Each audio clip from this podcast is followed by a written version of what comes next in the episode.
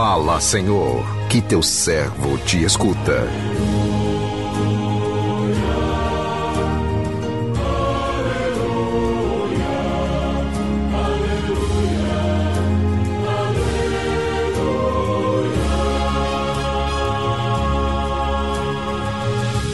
O Senhor esteja convosco, Ele está no meio de nós.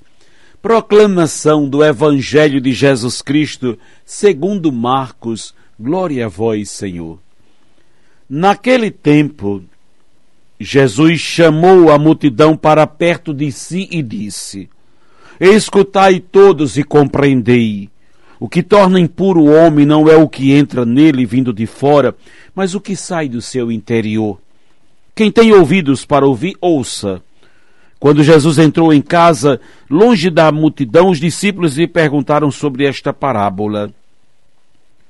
Jesus lhes disse: Será que nem vós compreendeis?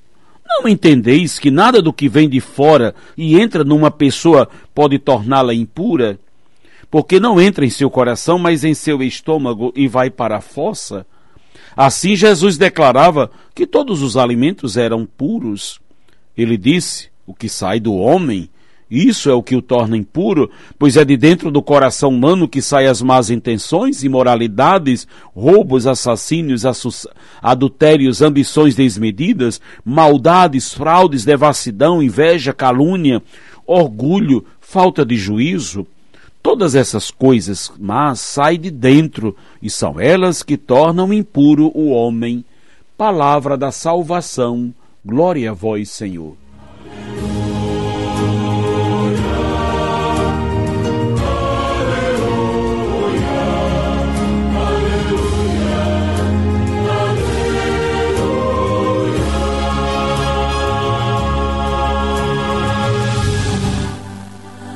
Meu irmão, minha irmã, quem não procura em inteirar-se do querer de Deus, vive na superficialidade da fé, preso nas tradições, no costume, costume antigos, preocupado em cumprir preceitos, rituais vazios que não o faz chegar a Deus.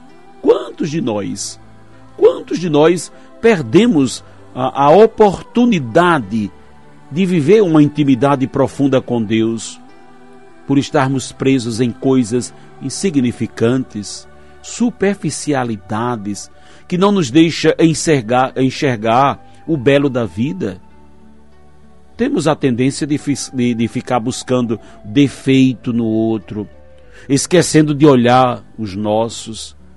Devido a esse olhar malicioso, vamos perdendo a capacidade de ver além das aparências, de ter uma percepção profunda dos fatos, das pessoas. Ainda não aprendemos a ter um olhar de contemplação, um olhar que vai além do que os olhos físicos alcançam. Um olhar que nos faz enxergar a pessoa na sua essência.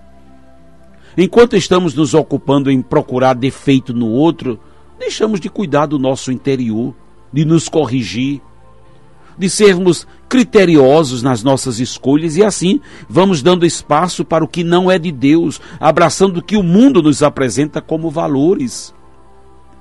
O evangelho que acabamos de ouvir nos convida a refletir. É, é, é a continuação do evangelho de ontem, quando vemos Jesus sendo interpelado pelos fariseus e mestres da lei a respeito da não observância das tradições antigas, dos preceitos. E o texto começa falando de um alerta de Jesus: escutai todos, escutai e compreendei o que torna impuro o homem não é o que entra nele vindo de fora, mas o que sai do seu interior. Quem tem ouvidos para ouvir, ouça. Jesus foi muito claro na sua explicação, mas os discípulos tiveram dificuldade para entender. Nós também, às vezes, temos dificuldades em entender esses alertas de Jesus, porque suas palavras nem sempre chegam ao nosso coração, não passam da audição. Ouvir as palavras de Jesus não corresponde apenas na, na nossa audição física. Sem entrar no nosso coração, ela não será compreendida. Temos que ter o cuidado de não nos tornarmos como os fariseus, limpos por fora e sujos por dentro. O tradicionalismo nos impede de viver o novo, de viver o hoje da nossa vida. Nos torna pessoas frias, insensíveis, de comportamentos mecânicos, cumpridores de preceitos. No tradicionalismo, o centro são as instituições, o poder e não a pessoa humana. É importante, meu irmão, minha irmã, termos em mente: Deus não nos olha externamente. Para Ele não importa a nossa cor, a nossa posição social, nossa cultura, nem mesmo a nossa religião. Para Deus, o importante é o que cultivamos de bom no nosso interior, ou seja, a pureza do coração pois é do coração puro que brotam os mais belos gestos de amor. De nada adianta nossos atos externos, se eles não retratam o que somos interiormente. Aos olhos de Deus, a prática exterior só tem valor se for uma expressão do que realmente somos. Do contrário, são práticas vazias que nada significam pois mostram que na verdade não somos.